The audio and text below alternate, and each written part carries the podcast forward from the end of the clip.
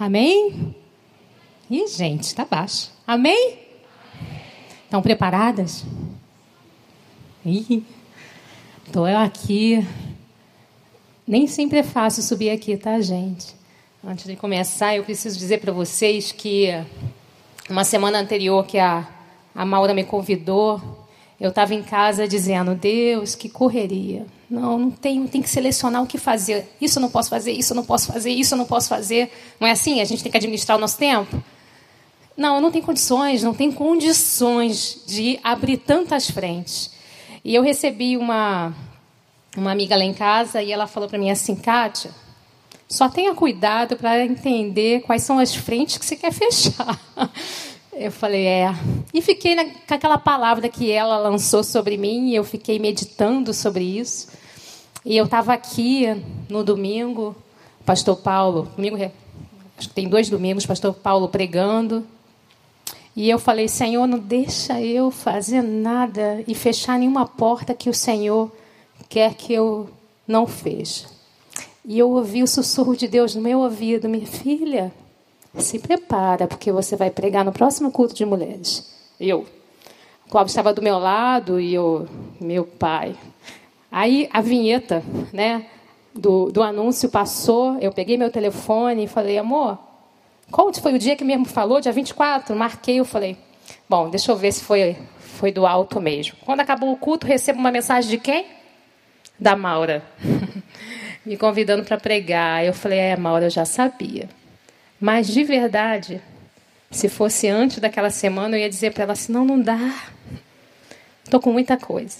Então eu já inicio a palavra para dizer assim, gente, fica sensível à voz do Senhor, porque Ele vai falar comigo e com você aqui, amém? Quem está pronta para receber aqui? Então tem algumas atitudes que a gente precisa fazer para estar tá pronta, tá? Primeiro é se desviar daquilo que te distrai. Se tem uma amiga do seu lado aí que, se, que te distrai, ó, Chama, amiga, preste atenção. Vamos ouvir do Senhor o que Ele tem para dizer para a gente nessa tarde. E falando de mulher plena, né? A pergunta que não quer calar é o que precisamos para ser plena aos olhos de Deus. E eu já ouvi tantas mensagens nesse sentido e eu falei, Senhor, geralmente a gente fica nas características, né? E a gente não sabe como percorrer as características para ser plena aos teus olhos. Me dá uma palavra que realmente traga a plenitude. O Senhor me levou para duas histórias. A primeira história que Deus me levou foi para a história de Esther. E é uma história longa, eu vou ler aqui porque eu preciso falar de duas histórias para vocês, para que Deus toque em nosso coração. Quem conhece a história de Esté aqui? Muita gente. Mas vamos lá. Então eu vou ler, tá? O livro de Esther foi escrito aproximadamente em 470 e 486 anos antes de Cristo. E acredita-se que foi escrito por Esdras. Esther viveu num tempo de grande perigo, pois seu povo, os israelitas, estavam sem exílio após a destruição da cidade de Jerusalém. Então, viaja comigo. Ela era judia e foi criada por seu primo Mordecai, na Pérsia, já que era órfã. Nessa época, a nação de Israel estava sob exílio no rei, no rei persa. Então, a primeira coisa que eu quero que vocês pensem aqui comigo é que a gente vai tratar de uma menina que era órfã. E como órfã, ela com certeza viveu aí as dores que todo mundo que não tem, que precisa passar por um processo de crescimento, né, sem a mãe e sem o pai, precisa viver e acaba vivendo, mas também viveu sonhos. E, e o que, que aconteceu? A Esther, né, sobrinha é, do rei Mordecai, viveu, viveu em uma, uma cidade né, que existia um rei. Tá? E, e esse rei se chamava Azuero. E o que, que aconteceu? A história de Esther começa quando o rei persa, Azuero, provavelmente também conhecido como Xerxes, tá? Vocês vão ouvir isso na Bíblia. Deu uma grande festa para os seus servos e príncipes para exibir suas riquezas e glória do seu reino. A rainha Vaste, que era antecessora de Esther é, no trono, é convocada pelo rei para exibir sua formosura. Ela, porém, se recusa a entender ao chamado do rei. Por esse motivo, o rei fica furioso e resolve destituir Vastes do seu cargo de rainha. Que coisa, hein? Que desenho é esse? Para substituir a rainha Vashti, o rei cria um concurso de beleza. A gente acha que o concurso de beleza foi criado agora? Não. Ele criou, já tinha um concurso de beleza lá atrás. Ó. Um concurso de beleza para que seja escolhida no reino a jovem mais bela e formosa para se tornar rainha. As jovens mais bonitas de todas as 127 províncias do reino persa foram convocadas para se apresentar ao rei, e dentre elas estava Esther. Então, vamos entender um pouquinho. A gente está falando de uma menina, né, que foi criada por seu primo Mordecai, né, e naquela época ele veio no exílio da escravidão, né, de Nabucodonosor. E o que acontece? Essa, essa princesa, essa essa menina órfã, ela tinha uma formosura. E ela, a Bíblia fala que ela tinha uma formosura externa e uma formosura interna. E naquele mesmo tempo acontecia algo, né, naquele reino, que era um rei totalmente vaidoso. Quando a gente olha Esté capítulo 1, a gente vê a história de um rei totalmente vaidoso, um rei preocupado em se apresentar e apresentar a esposa dele e tudo mais. E de repente a, a sua esposa, alguns relatos vai falar sobre o porquê e do porquê que o Vash, a rainha Vashti resolveu não atender naquele momento o motivo do rei, né, para estar tá naquela, naquela festa, ela resolve desobedecer. E a desobediência de Vashti faz com que tenha o rei desista dela e abra um concurso aonde Esther poderia participar. E além disso, a desobediência de Vashti, no capítulo 1, diz que o rei criou um decreto aonde ele se tornava mais rigoroso com as mulheres. Naquele momento, quando ele cria um decreto, ele diz: mulher não tem mais não tem mais voz em casa, só o homem. Então, esse é para trazer o contexto em que Esther chega nesse momento que a gente vai chegar agora. Vamos ler juntas o capítulo 2 de Esther, aonde Esther ela vai ser coroada a rainha, tá? Então, eu vou ler aqui, ó. É, algum tempo depois, quando cessou a indignação do, tem que botar óculos. Algum tempo depois, quando cessou a indignação do rei Xerxes, ele se lembrou de Vashti, do que ela havia feito, do que ela tinha decretado contra ela. Então, os conselheiros do rei surgiram, eh, sugerido que se procurasse belas virgens para o rei. E aí eu estou pulando para o capítulo, para o versículo 5, tá? Nesse tempo vivia na cidade de Suzã um judeu chamado Mordecai, da tribo de Benjamim, filho de Jair, neto de Simeei, Simeei e bisneto de Quis. Ela fora levada de Jerusalém para o exílio por Nabucodonosor, rei da Babilônia. Vou pular de novo, tá? É, estou indo para o, o, o B do versículo 8. É, e logo lhe providenciou tratamento de beleza, foi quando ela recebeu a, a possibilidade e entrou para para participar do concurso, ela recebeu um tratamento de beleza e comida especial. Elas ficavam se preparando, gente, por um ano para se apresentar ao rei. Porém, Mordecai tinha dito para Esther que ela não podia revelar que ela era judia. Então, peraí, eu estou indo para um contexto onde eu vou ficar um ano me preparando e eu já tenho uma ordem que eu não posso me revelar que eu sou judia. Por quê, gente? Porque o povo judeu, ele não era um povo bem-vindo naquela cidade. E o Mordecai tinha muito receio. O que, que poderia acontecer com a Esther se ela contasse que ela era judia. Estou no versículo 10, tá? Esther, Esther não tinha revelado ao povo que pertencia nem à origem da sua família, pois Mordecai, Mordecai havia proibido de fazê-lo. Diariamente, ele caminhava de um lado para o outro, perto do pátio de Arém para saber como Esther estava. Então ele se preocupava com Esther. Estou indo para o versículo 13, tá? Quando ia apresentar-se ao rei, a moça recebia tu, a moça recebia tudo que quisesse levar consigo do Arém para o palácio do, é, do rei. Então, o que, que acontecia com as moças? Quando chegava o momento para se apresentar ao rei, elas recebiam um pacote. Aqui vocês podem levar tudo que vocês quiserem para se apresentar ao rei. Quando chegou, estou no versículo 15, quando chegou a vez de Esther, filha de Abiail, tio de, Mordoque, tio de Mordoqueu, que tinha adotado como filha, ela não pediu nada além do que Ergai, oficial responsável pelo harém, sugeriu. Então eu quero chamar a atenção aqui. Duas obediências que ela teve até o momento.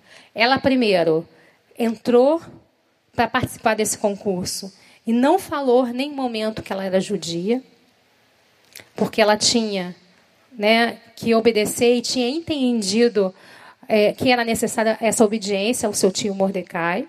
Segundo, ela passou um ano se preparando. Imagina, gente, a expectativa de uma menina que era órfã e que precisava né, se apresentar ao rei. Ela queria, né, poderia querer levar tudo, mas ela recebeu uma orientação do oficial. E ela recebeu uma orientação do oficial e ela obedeceu. Ela se apresentou ao rei sem levar, foi, levou exatamente o que o oficial pediu, tá? Estão comigo?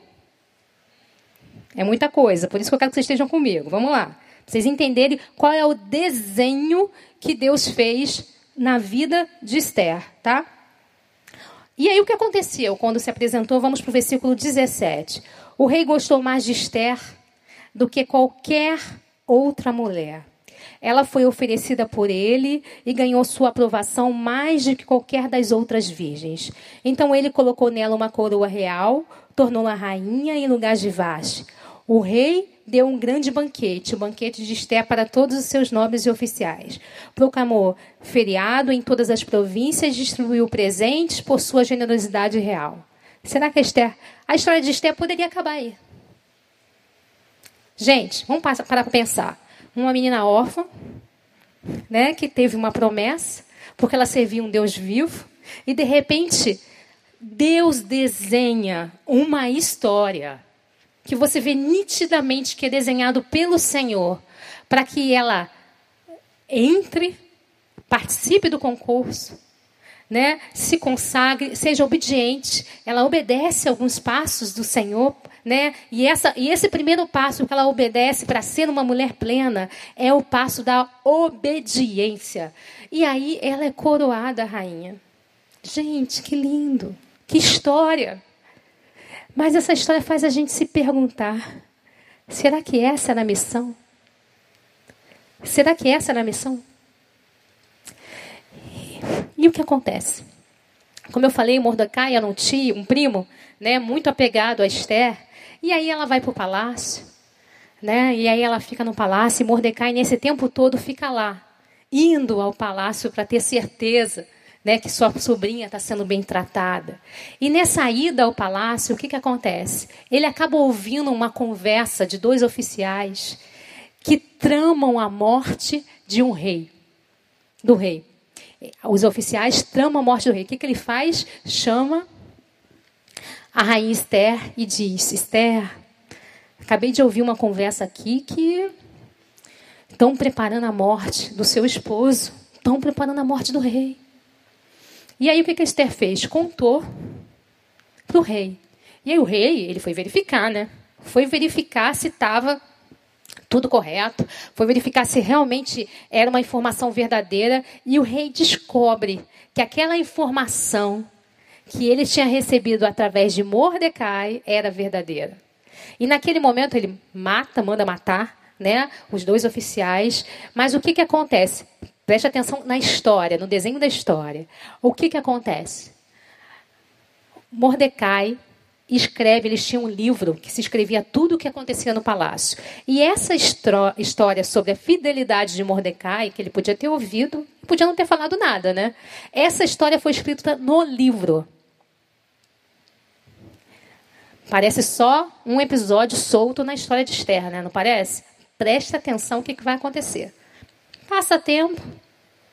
Logo depois, Mordecai tinha uma postura que era uma, uma postura de servo do Senhor e tinha alguns costumes naquela época, né? E naquela época, como uma postura sobre um sacerdote, ele não podia se curvar, né, a nenhum homem. E aí surge um oficial que era um oficial que era totalmente vaidoso, chamado Amã. E esse oficial é, pede e exige que todo mundo se curve. Só que as pessoas não se curvam. Então ele pediu ao rei que ele queria que tivesse né, uma, uma uma autoridade sobre ele para que as, todas as pessoas pudessem se curvar a ele. E assim o rei deu essa autoridade. Só que a vida de Mordecai incomodava Amã.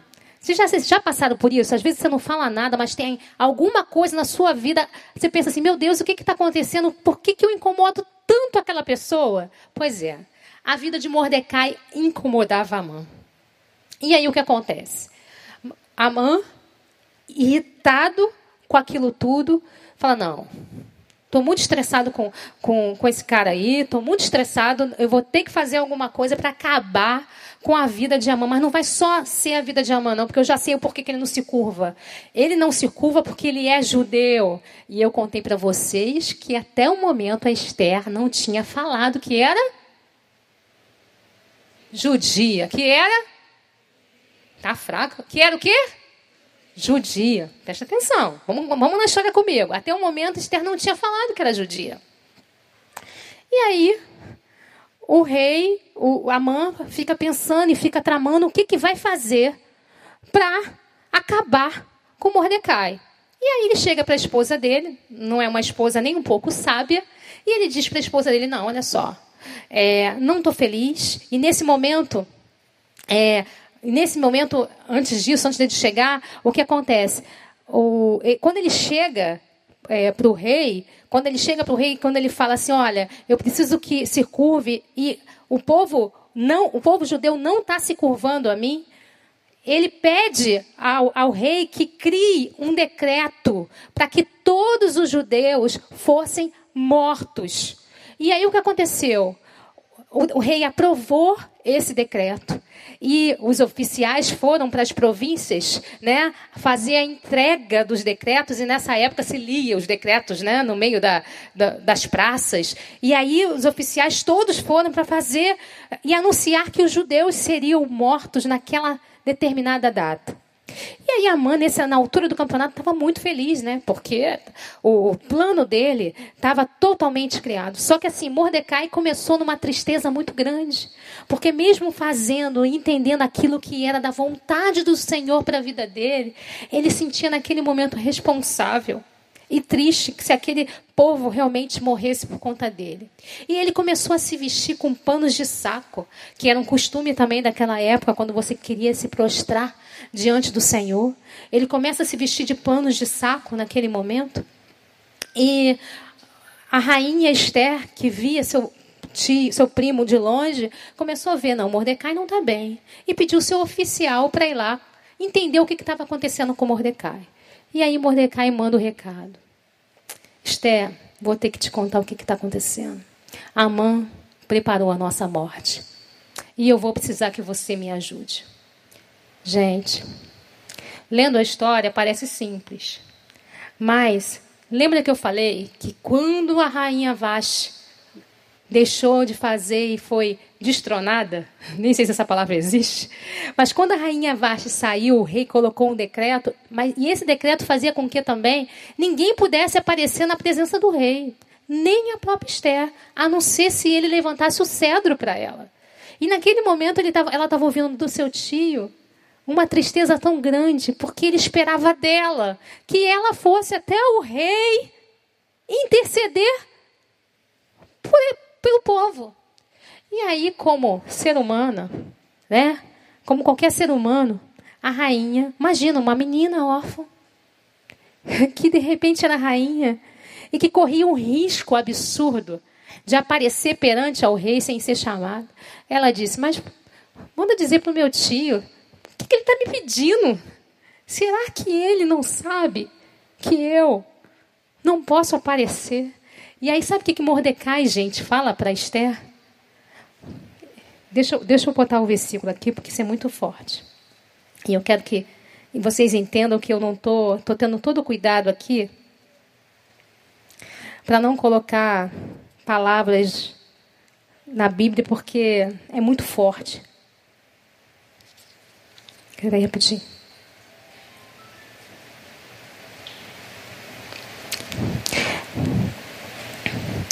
Quando Mordecai, estou em Esther 4, de 12 a 14, tá? Eu vou ler para vocês aqui. Ó. Quando Mordecai recebeu a resposta de Esther, mandou dizer-lhe: Não pense que pelo fato de estar no palácio do rei, todos os judeus só você escapará. Primeira coisa. Nós somos filhos do Senhor. Esther, mesmo estando num contexto totalmente diferente, ela fazia parte do povo. E mesmo que ela assumisse e resolvesse não fazer aquilo que ela precisava fazer, a vida dela corria risco. E aí o versículo continua: Pois se você ficar calada nesta hora, socorro e livramento surgirão de outra parte para os judeus, mas você e a família de seu pai morrerão. Quem sabe se não foi para um momento como este que você chegou à posição de rainha? Vamos parar aqui. Vamos parar aqui. Vamos parar porque eu preciso que vocês entendam o que está acontecendo com essa história. Eu vou recapitular rapidinho. Eu estou falando de uma menina órfã que conheceu a Jesus através do seu tio Mordecai. Eu não sei se você conheceu Cristo. E não sei se conheceu Jesus através de quem. Ela conheceu através do seu tio Mordecai, que era um judeu. Que ganhou um concurso de beleza. O concurso mais desejado mas se manteve obediente. Vamos falar obedi obediente, repete comigo. Eu estou fixando nessa palavra que vocês vão entender o segredo de plena obediência. Mas teve medo da morte. E aí vocês vão entender que ela resolveu lutar. E o que aconteceu? Ela virou para o seu tio e falou assim: Olha só, vamos fazer o seguinte. Eu vou jejuar junto com as minhas servas e pede meu tio para jejuar. Opa! Vocês já ouviram falar de jejum e oração? Tem coisas que a gente não resolve nesse campo que a gente vê. Tem coisas que a gente só resolve no campo espiritual. Hoje o Senhor moveu várias mulheres para orar por mim, porque eu estava sentindo uma força espiritual muito grande, porque eu sei que aqui hoje vai acontecer milagre. Porque vocês precisam entender qual é a posição que vocês precisam estar para ser plena. A promessa ela já está. Mas se você não for obediente, se você não for obediente, porque a obediência se leva de coragem. Não espera ser corajosa. Às vezes, ah, eu sou corajosa. Não. As lutas são muito fortes. Às vezes nos falta coragem. Mas o passo da obediência nos faz ter coragem. Mas aqui, no livro de Esther, nos ensina uma coisa muito séria. Tem lutas que não é contra a carne nem sangue, mas é contra toda a potestade espiritual. E Esther sabia disso como uma mulher do Senhor. Ela sabia que foi o Senhor que colocou ela nessa posição. E ela começa a entender que aquele sonho lindo e encantado que de repente ela tinha, não posso afirmar, mas ela começa a entender que tudo tem um propósito, mas que nem sempre a gente entende o propósito no primeiro passo. Gente, olha o que está sendo desenhado para a vida de Esther. E eu quero que você reflita, comece a refletir o que pode estar sendo desenhado para a sua vida que você ainda não entendeu o final. Mas você começa a entender. Oh Deus. Fala com o teu povo, Senhor. E aí, gente, o que acontece? Ela jejua, o povo jejua, e ela vai para frente do salão do rei. Ela não podia entrar. Ela vai ficar lá rodando na frente do salão do rei e está no processo de jejum e oração e falar: Senhor do céu, eu preciso falar com o rei, mas eu não posso entrar. O que acontece? O rei avista e fala: Ó, levanta o cedro. E quando ele levanta o cedro, ele fala assim: Pode entrar, minha rainha. Pede o que tu queres. Porque até o reino, se tu quiseres, eu te dou. Oh, glória! O que, que você faria se estivesse no lugar dela? Gente, ela não pediu ali. Olha o que, é que aconteceu. A Bíblia fala que ela, naquele momento, foi tomada de uma sabedoria e ela diz assim: Eu quero sim te pedir, mas eu quero fazer um banquete para você e para Amã. Lembra de quem é Amã, né? Que quer matar Mordecai. Para você e para Amã, eu quero fazer um banquete para contar o que eu preciso. Beleza, tudo bem. E vai lá, ela prepara o banquete e tudo mais. E aí, nesse momento, a mãe passa. Todo é chamado, e aí, olha, a Esther diz que quer fazer um banquete para ele. Imagina, gente, um cara vaidoso, né? Quando ele sai com toda vaidade, porque a rainha Esther queria fazer um banquete para ele. Quando ele chega no, no pátio, com quem ele dá de cara? Com Mordecai. E Mordecai não se curva para ele. E aí ele chega com toda a raiva, com toda a fúria, para falar com a sua esposa, falar assim: não adianta, eu tô, tô numa posição que eu tô ganhando tudo, eu vou até ser homenageado hoje pela rainha, mas o que eu quero de verdade é a vida de Mordecai. O que Satanás quer de verdade é a tua vida. O que Satanás quer de verdade é a tua família. O que, de, o que Satanás quer de verdade é o seu tempo. Estão entendendo? O mundo espiritual é isso que Satanás quer de verdade. Mas, gente, o que, que acontece? A esposa dele diz assim: Ah, sabe o que você faz? Já não tem o decreto? Eles já não vão morrer? Faz o seguinte: prepara na, na praça uma forca de mais de 20 metros para que ele morra na frente de todo mundo. E naquela noite, gente, olha o poder espiritual de um jejum e oração. Sabe o que, que acontece naquela noite? Naquela noite, o rei não consegue dormir. E aí ele lembra: vou pegar o meu livro, vou pegar o meu livro e vou ler o livro dos acontecimentos do reino. E qual é a página que ele pega? Será que alguém me dá um palpite? A página em que foi registrado que Mordecai poupou a vida dele. Porque quando ele conta dos dois oficiais que ia matar. E naquele momento ele é pego de uma. Gente, não é possível. Será que alguém fez alguma coisa e homenageou e honrou esse homem? Olha o que Deus faz no mundo espiritual. Estão entendendo, gente?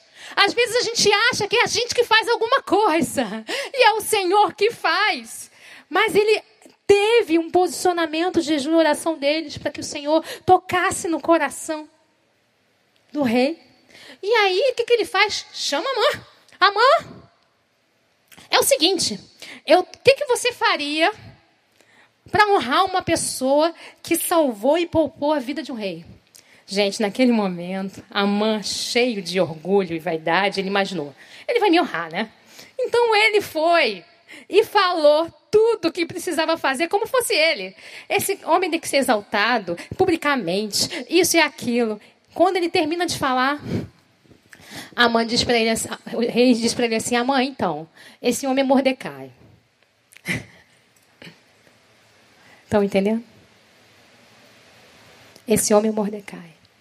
E a mãe precisava executar. E ele foi executar as honras para Mordecai. Mas ele estava internamente furioso. E aí ele chega. Quando ele chega lá para falar com a esposa dele, não é possível. Você não sabe o que aconteceu. E a esposa dele, dotada de um juízo, aquele juízo que as pessoas que mesmo sem ter Cristo falam, não é possível. Toco, tento tocar nessa pessoa, mas não consigo. Ela diz assim, é. Sabe o que acontece, irmã? Ele é judeu. E sendo judeu, a gente não, não ganha essa não. Enfim, e aí naquele momento chega um convite para o segundo jantar, né? Que a rainha fez um jantar e não disse ainda, foi para o segundo jantar. Naquele momento chega o convite para o segundo jantar e aí o rei, já ansioso, né? Me conta. Afinal de contas, minha rainha, o que você queres? E aí ela fala: Meu rei, estão tentando contra a minha vida e contra a vida do meu povo. E a, ela conta naquele momento que ela era judia pela primeira vez. É, e fala na frente de Amã, quando o rei pergunta: Mas quem está fazendo isso com a minha rainha? E ela diz: É o Amã. E o rei, com uma fúria muito grande, sai para chamar os oficiais para mandar matar Amã. E quando ele volta para o salão, Amã está tão desesperado que está lá prostrado aos pés né, de, de Esther. Enfim, e o Amã é simplesmente eliminado. E eu quero que vocês parem de novo na história para pensar comigo. Esther, nesse momento, ela entende o propósito de Deus na sua história, né? Ela estava plena. Meu Deus, eu estou no lugar aonde o Senhor quer que eu esteja. Eu estou plena. Só que a vida não continua fácil assim, não, gente. Às vezes a gente acha que plenitude é facilidade, né? Continua não. O Mordecai toma posse de todos os bens é, de Amã, dado pelo por Xerxes, mas o decreto para que os judeus morressem naquele dia não poderiam, poderia ser revogado. Meu pai. E aí eu quero chamar a atenção para vocês que tem coisas que acontecem debaixo do sol que acontece para o justo e para o injusto. E a gente não entende. E às vezes a gente fica se colocando numa posição assim, meu Deus, por quê? Senhor, por quê? E Esther não podia se colocar nessa posição, mesmo entendendo, ela sabia quem era o Deus. E se tivesse que morrer naquele dia, seria porque o Senhor autorizou. Mas ela conversando com o rei, ele falou: Bom, mas eu posso pedir um novo decreto, um novo decreto para que os judeus tenham condições de lutar.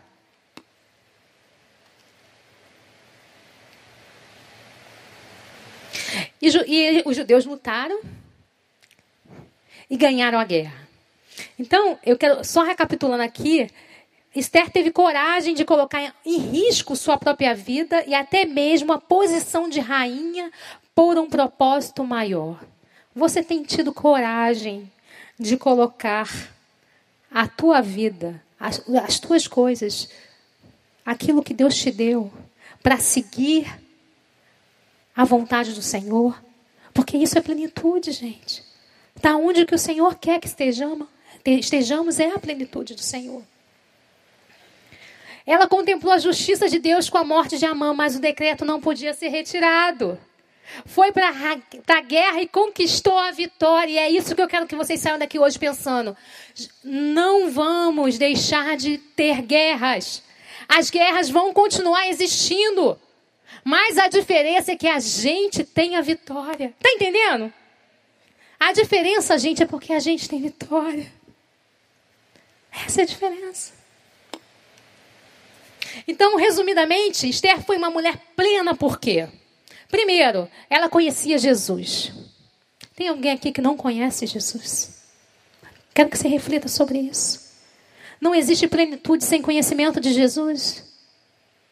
Não existe plenitude sem saber quem Deus é, quem você é diante do Senhor. Porque se você não sabe quem você é diante do Senhor, você vai em qualquer vento. Ela obedeceu, independente das circunstâncias. Mas ela obedeceu. E ela lutou com as armas certas. Às vezes a gente quer lutar de qualquer jeito, né? Vamos para o jejum e oração. Mas você, mulher que está aqui, pode me dizer assim, Kátia, mas peraí, você está falando de uma órfã. Era uma órfã, sim. Mas ela, ela não teve a vida que eu tenho. Né? Ela conheceu Jesus muito cedo. E aí ela pôde poupar de muitas coisas. Ela não viveu as minhas histórias. Ela não tem, não, não tem as minhas feridas. E é aí nesse momento que eu quero te apresentar rapidamente a história de Raabe, uma ex-prostituta a história de Raabe. E eu vou ler aqui um rapidinho um texto para vocês, porque eu tenho que estou lendo por causa do tempo, a gente tem que resumir, é muita história. Quem foi Raabe? Nesse momento da história, entra Raabe, ela é uma prostituta ou dona do prostíbulo e sustentava sua família com a prostituição, que era uma prática relativamente comum na época. A notícia que haviam dois estranhos andando por Jericó se espalhou bem rápido e foi parar no rei. Nessa época, o que, que acontecia? Lembra de, da história de Moisés? Moisés precisava conquistar a terra prometida, precisava conquistar Jericó. Mas imagina Jericó sabendo que existia toda uma guerra para o, o povo judeu ia chegar em algum momento em Jericó. Só que o povo de Jericó ouvia as histórias os feitos de Jesus, os feitos de, um Deus que eles não conheciam. E ouvia as histórias dizendo: olha, Jesus abriu o mar vermelho, Moisés abriu o mar vermelho através do seu Deus, ouviu as histórias das pragas, isso tudo no lugar de prostituição. Imagina, eu fico imaginando que ia aqueles homens, Maura, sabe? Aqueles homens mais ricos, né, que tinham poder aquisitivos, né? E, e ia para aquele prostíbulo e falava de tudo naquele momento. E ela ouvia tudo. Ela ouvia tudo. Só que com isso, a cidade toda entrou na alerta. O rei desconfiou que, que os espiões estavam na, na, no prostíbulo de Raabe. Com isso, por lógica, ele deveria entregá-los. É, Raabe, porém, escondeu os espiões. A Raabe resolveu esconder os espiões que foram lá espiar a terra de Jericó. Foram lá. Será que eu posso entrar? Ela poderia tê-los entregue e honrado seu reino sua liderança ou o que queria chamar. E ela explica por que fez isso. Em Josué 2, de 8 a 21, ela tinha ouvido as coisas que Deus fez por seu povo ao tirá-lo do Egito. Então eu quero chamar a atenção para vocês. O que, aconteceu com Raabe? A história do Raabe é linda. É a história de uma mulher, como eu estou falando aqui, que era prostituta, mas que conheceu Deus só de ouvir falar. E eu tive o privilégio de Israel, né? Porque a Bíblia fala que a casa dela ficava no muro. E eu ficava o tempo todo, quando eu lia a Bíblia, imaginando que muro era esse, né? Quando eu cheguei em Israel e vi a grossura do muro, aí eu entendi, caramba, dá para construir casas e casas aqui. Mas a, a, a Raabe ficava num local estratégico. Mas ela podia, de forma configurada, ficar no cima, em cima do muro. Eu não tenho tanto apego para o rei deles, porque eu vejo tudo o que acontece aqui. Esse rei não deve ser bom né? Esse Deus deles aqui. Mas eu também não quero me meter com esse povo aí, não, que está vindo aí, porque eu vou ficar em cima do muro. Mas o que, que a Raabe fez? Raabe tomou uma decisão. Preste atenção. Raabe tomou uma decisão. É isso mesmo. Decisão. Ela não ficou em cima do muro. E ela resolveu proteger os espias. E quando ela protege os espias, ela faz um acordo com os espias para que, quando ele sabia que a cidade seria destruída, olha que coisa, que fé, hein, gente? Ela sabia que a cidade seria destruída.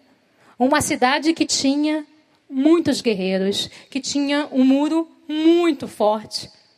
Mas ela tinha certeza que o Deus que ela tinha ouvido falar era um Deus muito mais poderoso do que o Deus que ela via o comportamento daqueles caras que estavam no prostíbulo. Sabe? Quando você, você não precisa abrir a boca. É isso. E aí, resumindo a história, foi dado para ela, foi acordado com ela o seguinte: ó, a gente vai invadir Jericó. E quando? E quando você chegar, e quando a gente chegar, eu quero que você coloque no, no, na janela da sua casa, enfim. Um cordão vermelho. Eu quero que você coloque na janela da sua casa um cordão vermelho, porque a gente vai destruir Jericó. Mas esse cordão vai ser um sinal que ali, naquela casa, eu não posso entrar. Eu quero que vocês prestem atenção. A Bíblia fala que foi colocado um cordão vermelho. Vocês lembram o que aconteceu na Páscoa? A história lá na Páscoa. Quando foi, o rei mandou matar todos os primogênitos, qual foi a orientação do Senhor?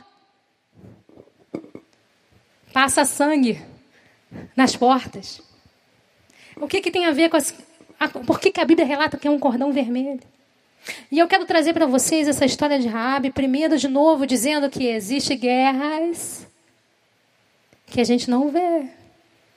E esse processo, eu parei nesse cordão vermelho lá e eu falei, meu Deus, que forte. E Rabi foi obediente. Estão ouvindo? Eu vou passar aqui que eu acho que fica fica mais fácil para vocês. Eu acho que eu passei demais. Então Rabi se arriscou por um Deus que conhecia só de ouvir falar. Está em Josué 2, 8, 1. O verdadeiro motivo de Rabi ser uma heroína de fé, ela é assim que ela é chamada na Bíblia, é que ela teve certeza plena, de plena convicção que Deus é daquilo que ele fez e principalmente de seu amor e graça. Ele teve, ela teve certeza daquilo. Vamos lá de novo, vamos, ver, vamos ler comigo, ó. O verdadeiro, vamos lá. O verdadeiro motivo de Raabe ser uma mulher heroína da fé é que ela teve certeza, plena convicção daquilo que Deus é, daquilo que ele fez e principalmente do seu amor e graça. Rabi revela a graça de Deus e a maneira que ela alcança os piores, os improváveis, aquele que ninguém sequer consideraria digno de possuir uma chance. Lembra que eu terminei a história de Esther e você pode ter me dito assim, Kátia, Esther. E eu digo para você, Rabi, uma prostituta. Foi a prostituta que Deus, que Deus Deu promessa para ela, porque Deus não faz acepção de pessoas, gente. Deus não faz acepção, não importa a sua história. O que Ele tem é a graça para você. O que Ele tem é a plenitude para você. Após os israelitas conquistarem Jericó, ela foi aceita como israelita. Ela e sua família, esquecendo todo o seu passado pecador, tudo que ela havia cometido. Ela foi adotada como povo de Deus. Nesse momento, gente, ela se tornou uma judia, uma mulher que era prostituta. E mais forte. E através de sua linhagem, Jesus nasce. Quando, a gente for, quando vai ler Mateus 1, 5, Mateus relata a vida, o nome de Esther, a geração de Esther no nascimento de Cristo, uma prostituta entra na geologia do nosso Salvador. Estão entendendo? Estão entendendo? Gente, aí eu vou fazer as mesmas perguntas para vocês. O que é Raabe? Por que, que Raabe foi uma mulher plena? Eu consigo aplicar a mesma coisa. Por que conheceu Jesus só de ouvir falar?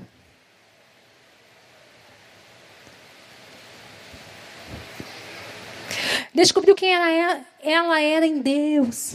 E às vezes a gente esquece disso. A Jaque trabalha comigo lá em casa. Eu falo que ela é da família. E é da família. E ela, e ela conhece os meus bastidores. Mais do que ninguém, né? além da minha casa e minha família. E ela sabe a guerra que eu passei para estar aqui hoje. Gente, que guerra. Que guerra. Mas eu tenho ciência e certeza de quem eu sou em Deus. As guerras não serão eliminadas. Estão entendendo? Ela obedeceu. Obedecer dói, gente. Obedecer nem sempre é tranquilo. Obedecer dói. Eu estou sem marido há muito tempo, estou sozinha. Estou sem sexo. Dói. Dói. Mas confia no Deus de promessa. Confia no Deus que te ama. Ocupa sua mente. Trabalha para Cristo que Ele trabalha para você. E lute com as armas certas. Eu quero primeiro fazer, eu vou estruturar aqui algumas conversas com vocês para a gente pensar juntos. Primeira coisa, tem alguma mulher aqui que tem necessidade de conhecer esse Deus? De conhecer esse Deus que só ouviu falar e que quer dizer para Deus assim: Senhor, nessa, nessa tarde eu quero me colocar nessa posição de te conhecer. E eu vou te pedir para ser só obediente. Não precisa ter coragem, a coragem vem por consequência. Fica de pé.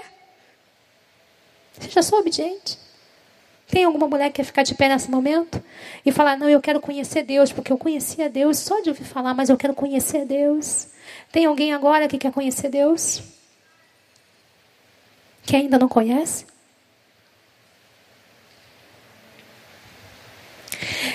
Meu segunda, minha segunda mensagem para vocês é: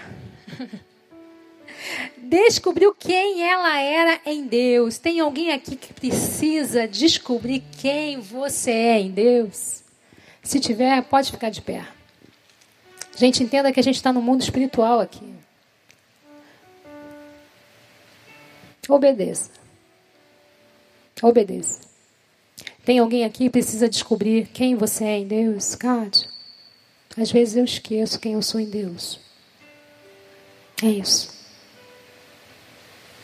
Tem milagre para você nessa tarde, amigas. Não é, não é minha fala, não, é do Senhor, vem do alto. Tem promessa para vocês nessa tarde. Toma posse, só obedeça. Isso, tem mais gente. Eu sei que tem mais gente aqui. Isso. O Senhor me falou que tem mais gente. Pode falar, pode levantar. Isso.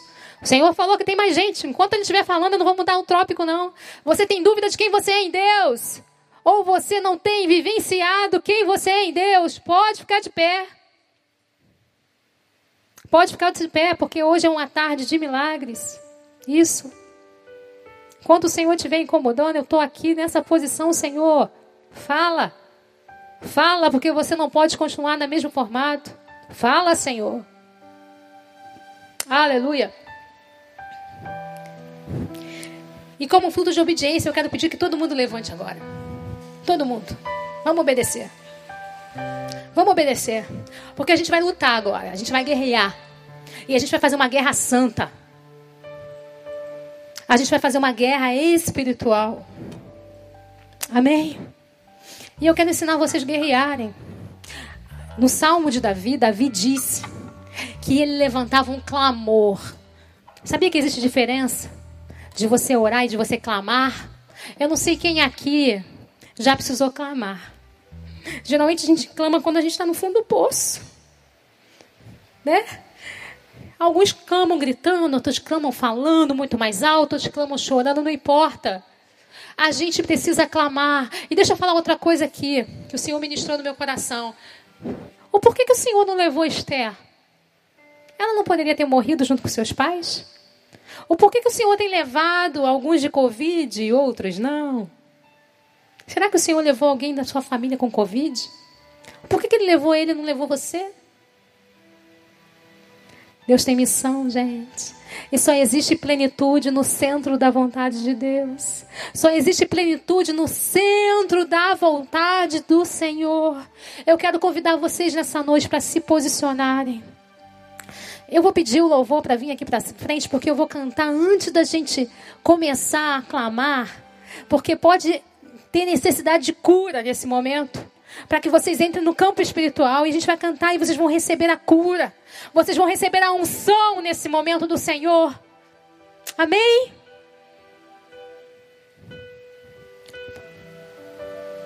Aleluia.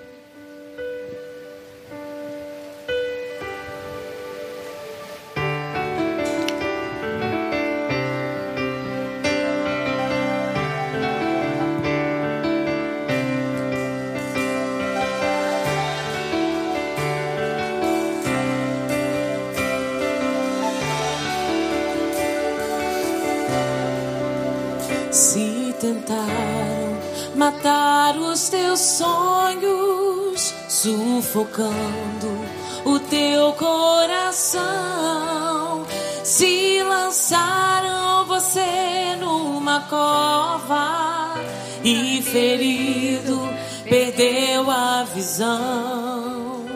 Se tentaram matar os teus sonhos, sufocando o teu coração se lançaram você numa cova e ferido perdeu a visão.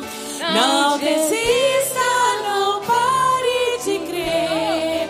Os sonhos de Deus jamais vão morrer. Não morre. Não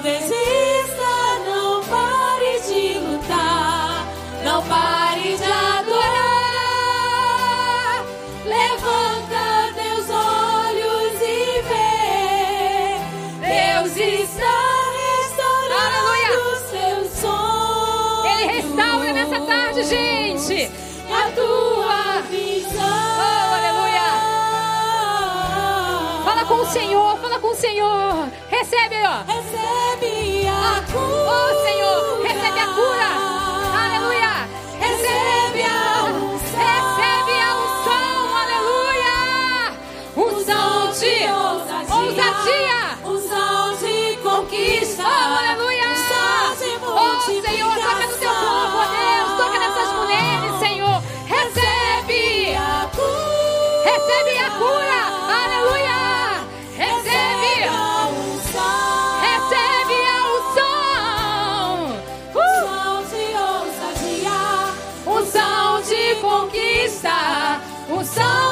Multiplicação. Tem alguém aqui precisando ser curado nessa tarde?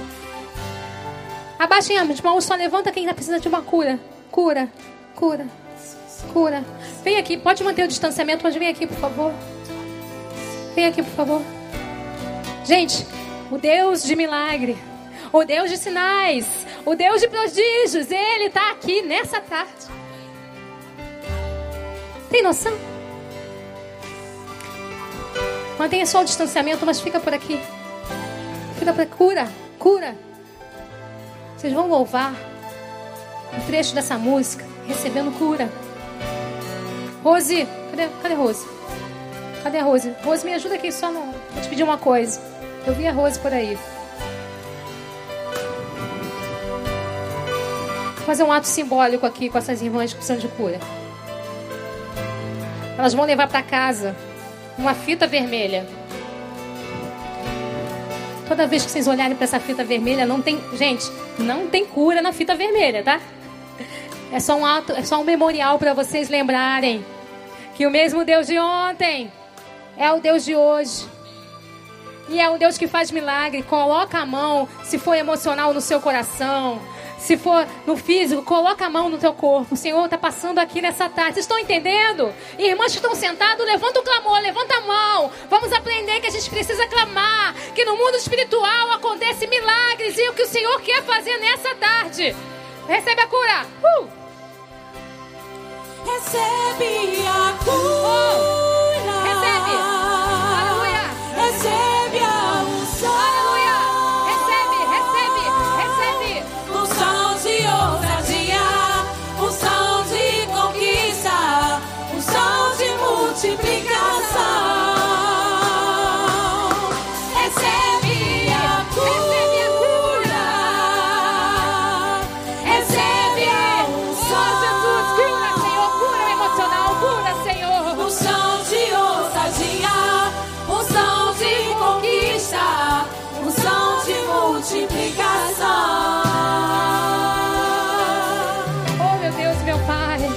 Momento, Senhor, estamos diante do Senhor.